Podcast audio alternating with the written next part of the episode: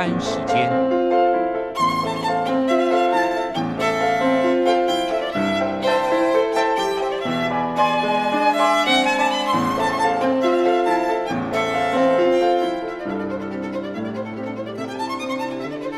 由天安门学生运动领袖王丹主讲。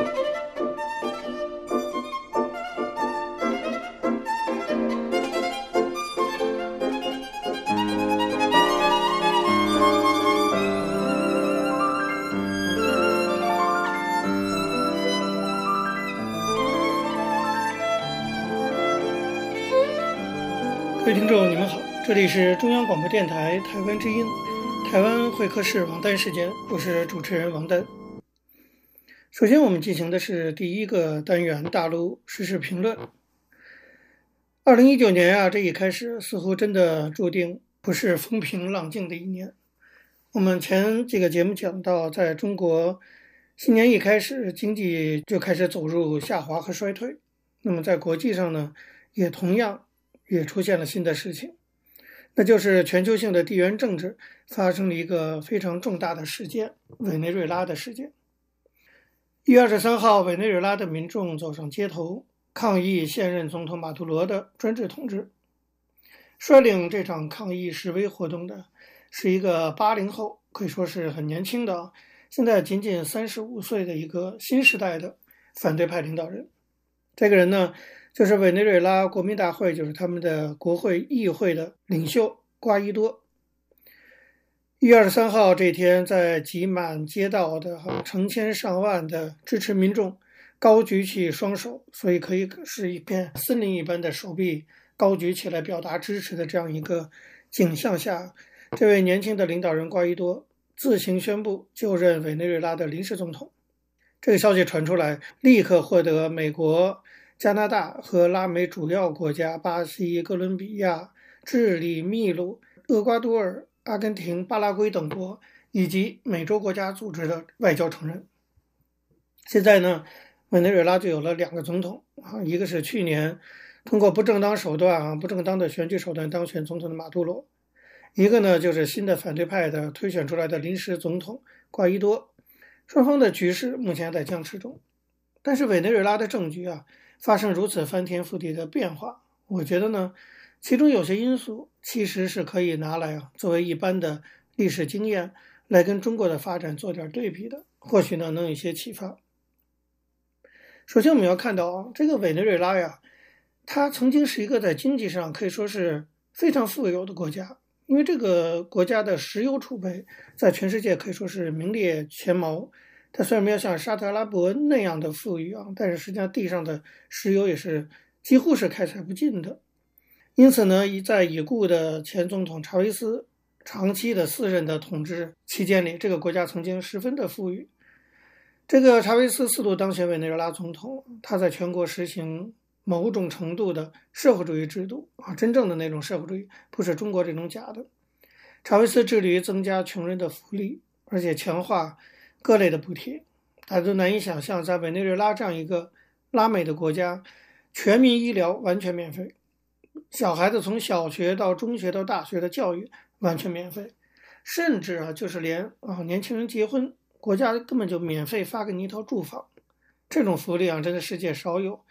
同时呢，查韦斯在政治上高举爱国主义、民族主义以及反对美帝国主义的这样的大旗，也成功的凝聚了。委内瑞拉人的民族荣誉感和对于政府的向心力和凝聚力，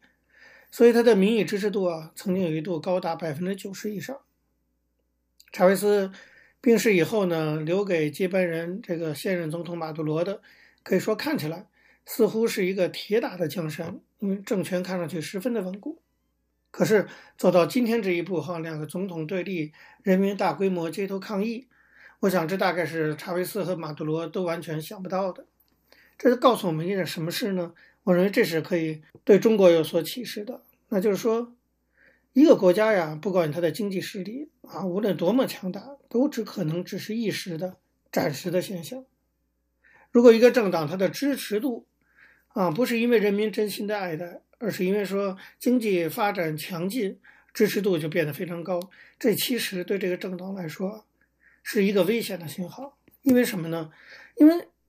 经济好，人民就支持你。那么一旦经济不好呢？一旦经济陷入危机呢？你的统治基础一夕之间就会为之动摇。那么委内瑞拉如此，中国我想也不会例外。同时，我们也要看到，所谓的民意如流水，真的是如此。民意支持度对于任何一个政府来说都不是永久可靠的。在台湾就是这样。二零一六年，民意一面倒支持民进党，支持蔡英文。短短两年啊，到了二零一八年年底哈，那蔡英文领导的民进党政府在地方选举中就大败。才两年的时间，可见民意如流水的程度。那么查韦斯的支持度曾经高达百分之九十以上，这可以说是任何一个民主国家的领袖都不可想象的。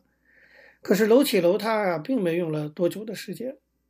同样道理，在中国，我也不否认，今天的中国，中共在一般的老百姓中，应该说还是拥有很高的支持度的。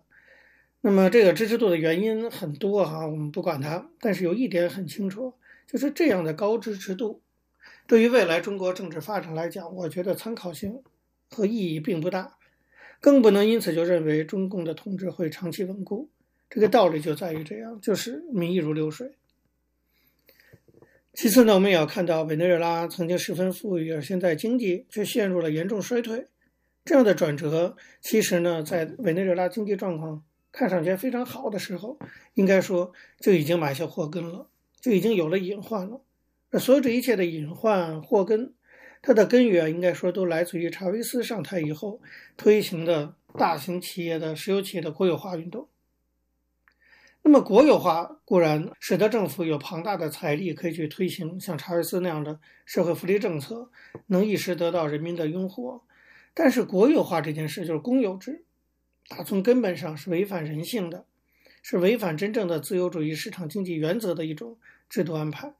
这样的制度安排，它会逐渐的导致企业的生产效率低下，导致经营管理上不求进取。所以，国有制其实对经济是一剂毒药。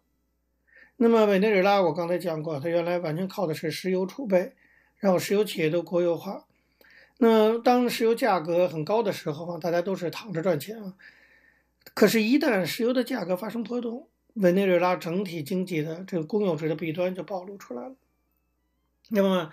前两年我们都知道，我们那个美国技术革新啊、页岩油等等的这些发明，都导致石油价格现在全面的下跌，这是委内瑞拉经济一夕之间好像就开始崩溃的根本原因。此外，还有一点很重要，就是腐败问题。从前总统查韦斯开始啊，这个委内瑞拉的当权者就习惯于任命自己的亲信和家人担任国有企业的领导，这当然腐败问题就日益严重。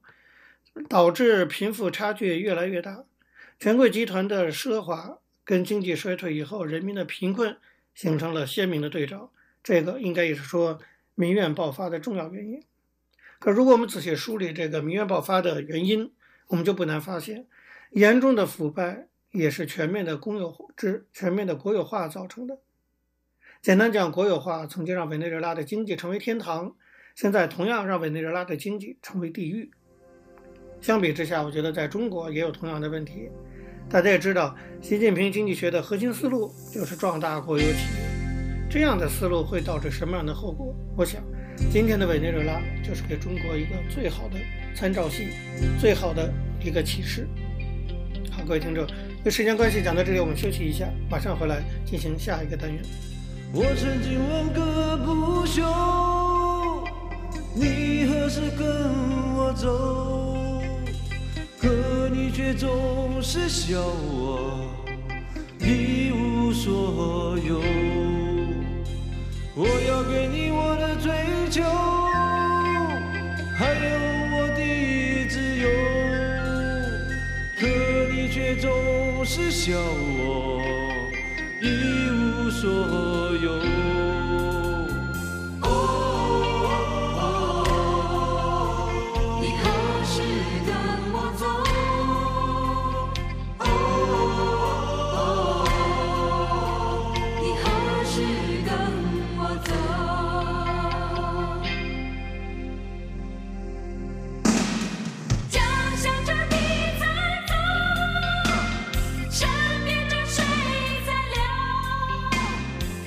各位听众，你们好，这里是中央广播电台台湾之音，台湾会客室王丹时间，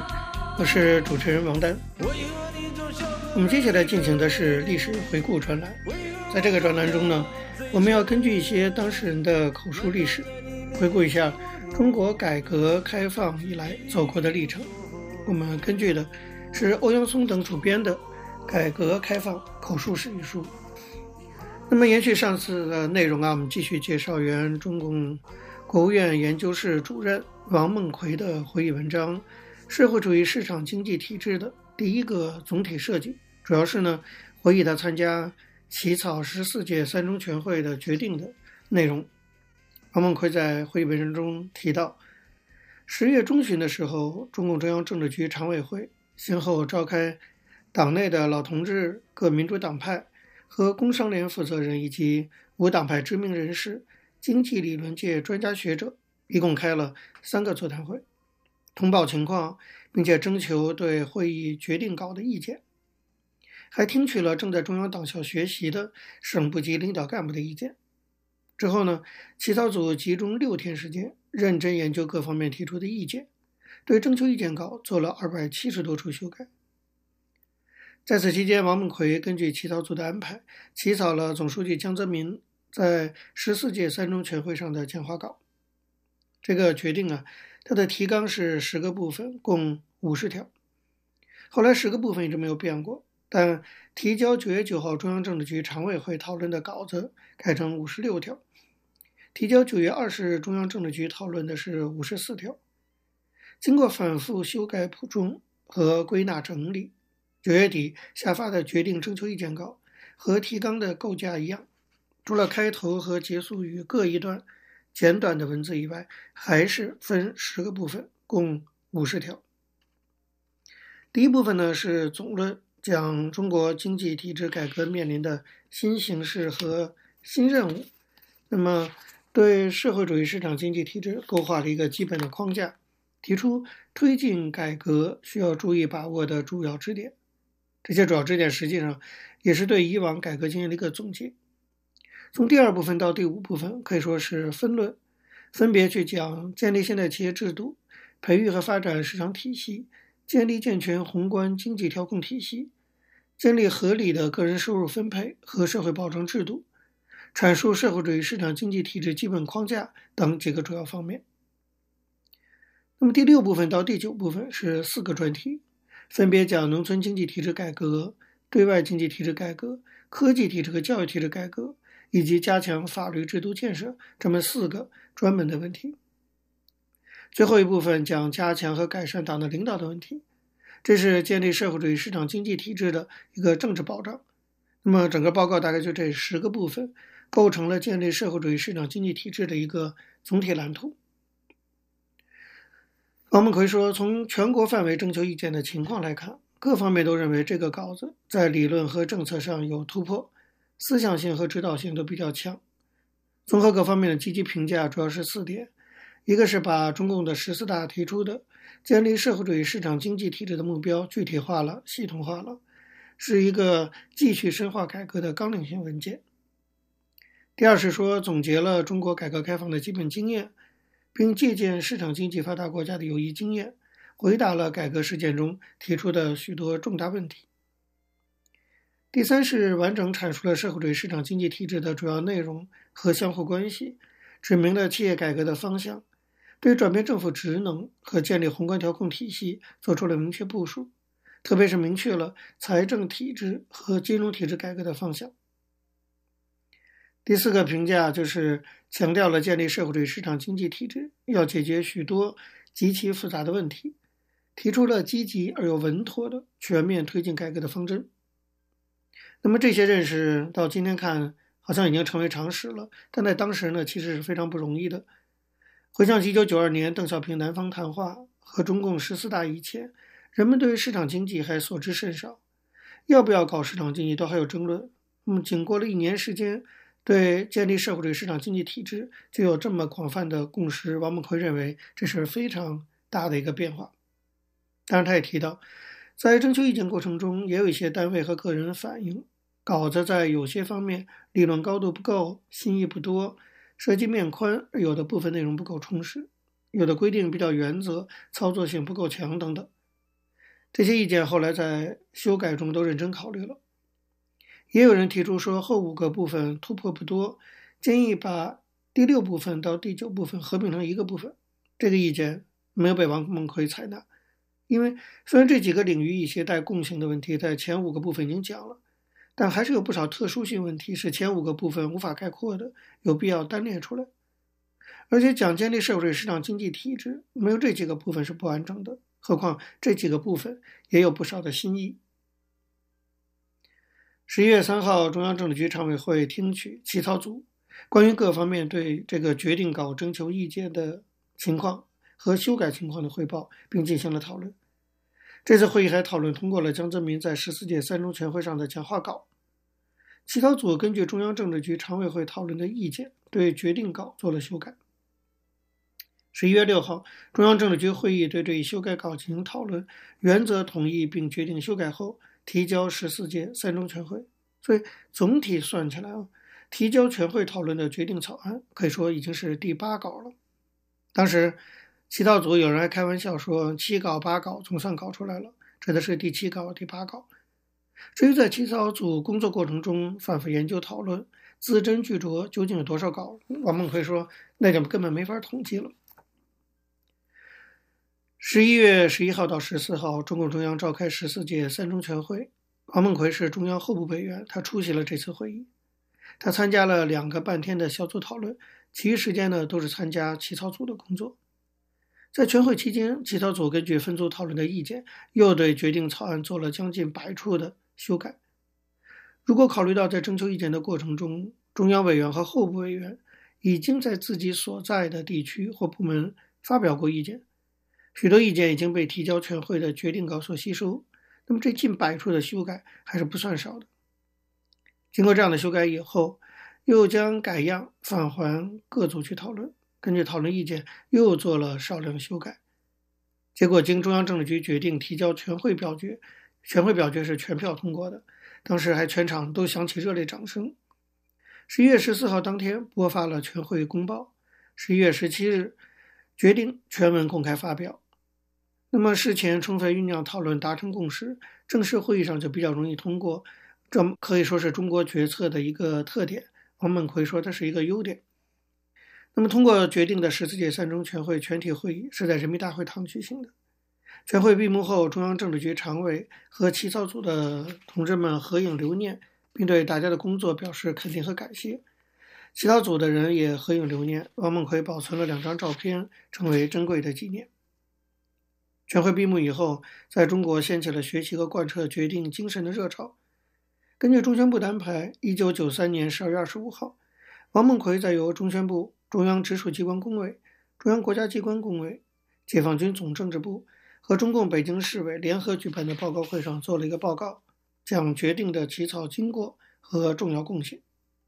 新华社当天发布消息，次日各大报都做了报道。人民日报的标题是王梦奎在中宣部等举办的报告会谈学习决定体会，实现现代化有赖于两个根本性转变。那么这里所说的两个根本性转变，是指的王梦奎在报告里强调的经济体制和经济增长方式的根本性转变。光明日报的标题是王梦奎谈决定理论上的重大发展。此外呢，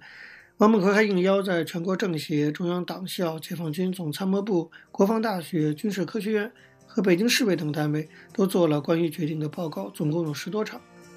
因为有这些报告，王梦奎说，使得我比较多地记下了当年决定起草的情况，否则呢，很多事情今天很可能就遗忘了。各位听众，由于时间关系，讲到这里，我们休息一下，马上回来进行下一个单元。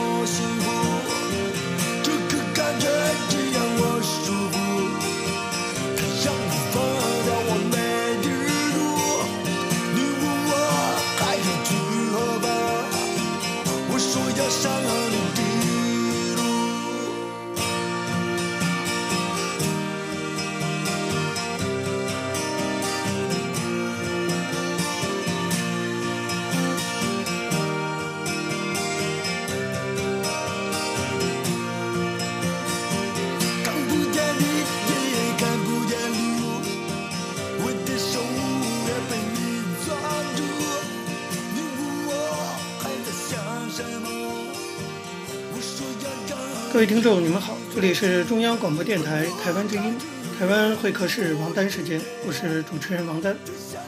在今天的台湾经验专栏中，我们要继续介绍台湾公民社会发展中非常重要的一个部分，那就是社区大学的经验。希望这些经验呢，以后也可以成为中国大陆未来类似建设的借鉴。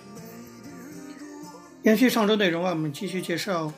台湾国立中正大学成人及继续教育系教授胡梦金老师的文章，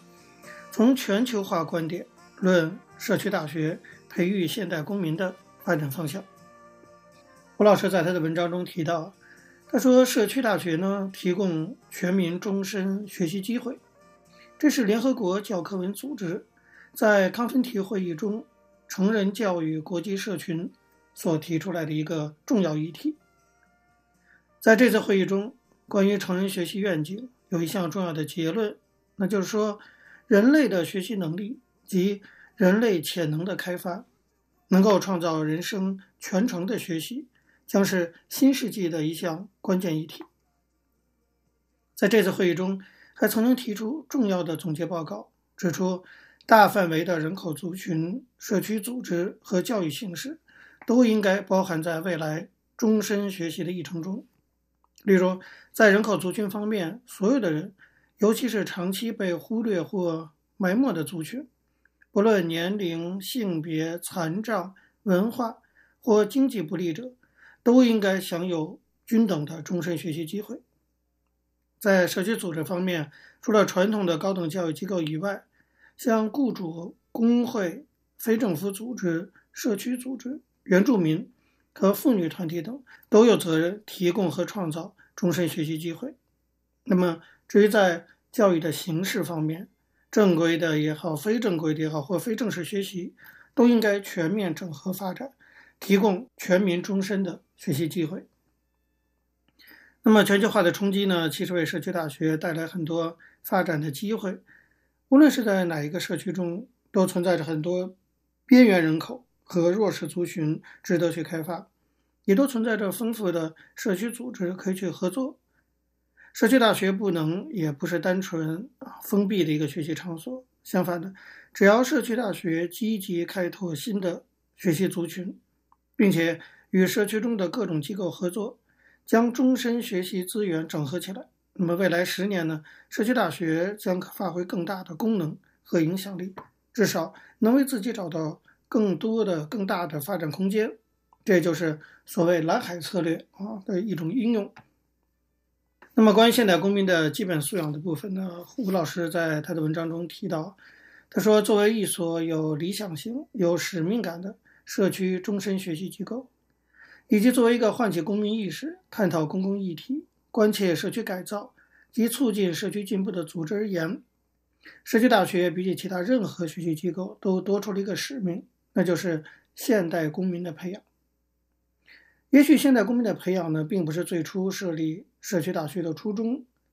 也并非所有社区大学的共同使命。但是，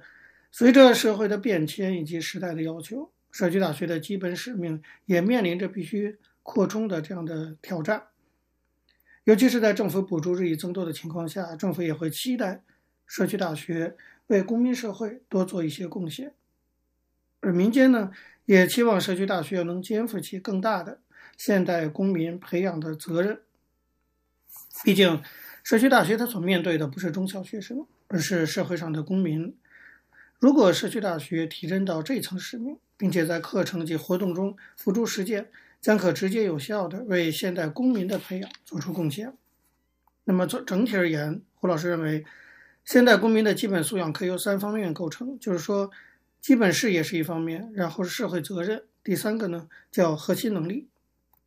基本视野指的是说现代公民个人所应该具备的价值观念和态度，社会责任指的是现代公民对于社会人群所应肩负的积极责任，而核心能力指的呢，则是现代公民为适当扮演其角色行为所应该具备的关键能力。基本视野会影响其责任的担当及社区的参与。而核心能力的高低，则将影响其生活的品质以及人生的那种成就感。所以，社区大学在他的这些课程和活动中啊，应该针对刚才说的这些面向做出调整和补充，才能够为现代公民的培养做出贡献。这些补充包括哪些方面呢？首先，我们来看现代公民的基本视野的部分。那么，胡老师说，从全球化的角度而言，一个现代公民所面对的是四个面向方面的问题。第一，是如何在个人面向上不断的自我提升、自我超越；第二，是如何在文化面向上兼容并包各种不同的文化观点；第三，是如何在社会关系面向上关切生活周遭所面对的弱势族群，以及社区发展上的公共议题；第四呢，则是如何在国际潮流面向上掌握国际趋势和动向，做一个称职的地球村公民。因此，他认为啊。社区大学应该在培养现代公民的下列基本视野的方面下功夫。第一个呢，具体做法就是自我超越的训练。他只要在一个彼得圣吉的人，他倡导学习型组织，提出了五项学习型组织的修炼方法。其中一项重要的修炼就是要学会自我超越。自我超越的原文有日益精熟的意思，也就是说，一个人对一件事情或者一个专业。原本他就已经知晓了，他是为了精益求精而不断的自我改善，使原本就会的知识与技能变得更加完善。那么，对于一个现代公民而言，虽然多半已经具备基本的生活职能和谋生的专业技能，但是所有的知识和技能其实都会日新月异的调整，因此也就会日渐的被淘汰的可能性。所以，必须不断的借着终身学习而自我超越。一个缺少自我超越的现代公民，很快就会在职场竞争中遭到淘汰的命运。第二个要培养的就是多元文化观的形成。现代公民培养的第二个基本视野是多元文化的观点。随着全球人口的迁移和交通旅游的频繁，现代公民有很多的机会接触不同国家、不同文化的人。有时候就是短期接触，比如旅游。有时候呢，则是长期的相处，比如说留学呀、跨国工作，或者甚至是移民。那么，当不同的文化观念、习惯和背景的人生活在一起的时候，往往会面临文化冲突和适应的问题。如果现代公民能够拥有正确的多元文化观，知道如何接纳、包容不同的文化，与不同风俗习惯的人相处，就可减少不必要的冲突，进而相互截长补短，共生共荣。所以，多元文化观的建立，它不仅有益于个人适应异文化的问题，更有助于一个健康的地球村的形成。这也是社区大学面临的一个非常重要的任务。好，好，各位听众朋友，由于节目时间的关系，今天的台湾会客室王丹时间到这边结束了。非常感谢您的收听。如果各位听众对我们的节目有任何的指教，可以写信到台湾台北市北安路五十五号王丹收。或者发电子邮件信箱到八九六四 @rti dot org dot tw 给我，我是王丹，下次同一时间再见。没有烟抽的日子，没有烟抽的日子，我总不在你身旁，而我的心里一直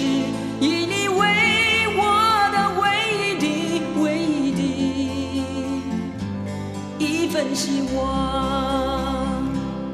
天黑了，路无法延续到黎明。我的思念一条条铺在那个灰色小镇的街头，你们似乎不太习惯没有蓝色的